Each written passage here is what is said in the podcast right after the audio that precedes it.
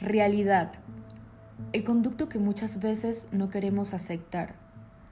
Ella es como una mujer, caprichosa si no la comprendes y muy buena cuando la entiendes.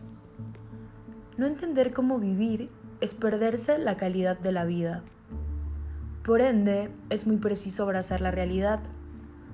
Cuando lo hacemos nuestro vivir cobra mayor nitidez.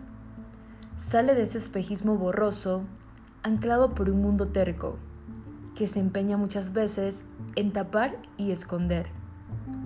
Eso que somos, lo que nos rodea y para dónde vamos, dejándonos indefensos, vulnerables y muy distraídos de la verdad.